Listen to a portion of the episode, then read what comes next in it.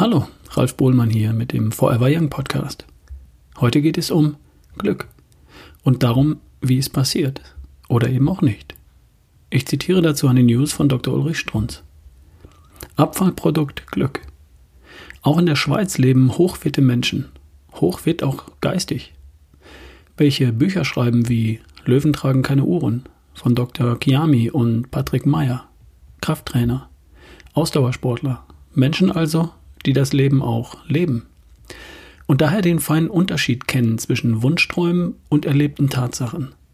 Die beiden haben sich sehr feine, sehr gemeine Gedanken zum Glück gemacht, auf Seite 333 dieses Buchs.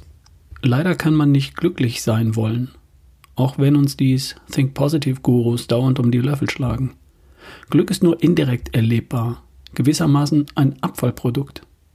Nach all dem, was wir wissen, ist Glück oder Glückserleben eine Begleiterscheinung aktiven Tuns, selbstverantwortlichen Lebens, klaren Denkens, präziser Entscheidungen. Glück ist richtungsgleich mit sich anstrengen, Schwierigkeiten überwinden, Hindernisse beseitigen. Glück als Überwindungsprämie. Und damit sind auch Eigenschaften verbunden, die am gegenwärtigen Wertehimmel schon fast provokativ wirken. Disziplin und Konzentration.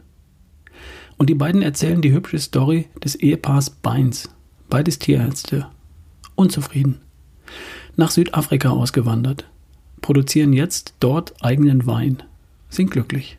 Glück gehabt? In keinster Weise. Dazu mussten die Önologie dort an der Uni studieren, Fremdsprachentests bestehen, das Studium durchziehen, ein Haus bauen. Sie merken schon, die haben gearbeitet. Glück auf Hartz-IV-Basis ist selten. Glück Erfolgserlebnisse brauchen Disziplin und Konzentration. Natürlich gibt es Menschen, die vom Gegenteil überzeugt sind. Die glauben, dass Erfolg eben doch Glückssache sei. Diese Sicht der Dinge wird ihnen jeder Versager bestätigen. Oder auch all die Lotto-Millionäre, die bekanntermaßen ja auch langfristig glücklich sind. Jetzt aufstehen, jetzt Schuhe an, jetzt loslaufen. Jetzt. Ende der News. Wenn ich daran denke, wann ich im Leben am glücklichsten war, dann war es immer dann, wenn ich mich zu etwas entschlossen hatte, etwas angepackt hatte, ein Ziel verfolgt habe. Schon dann. Und auch, aber nicht nur, wenn ich dann ein Ziel auch erreicht habe. Glück als Überwindungsprämie.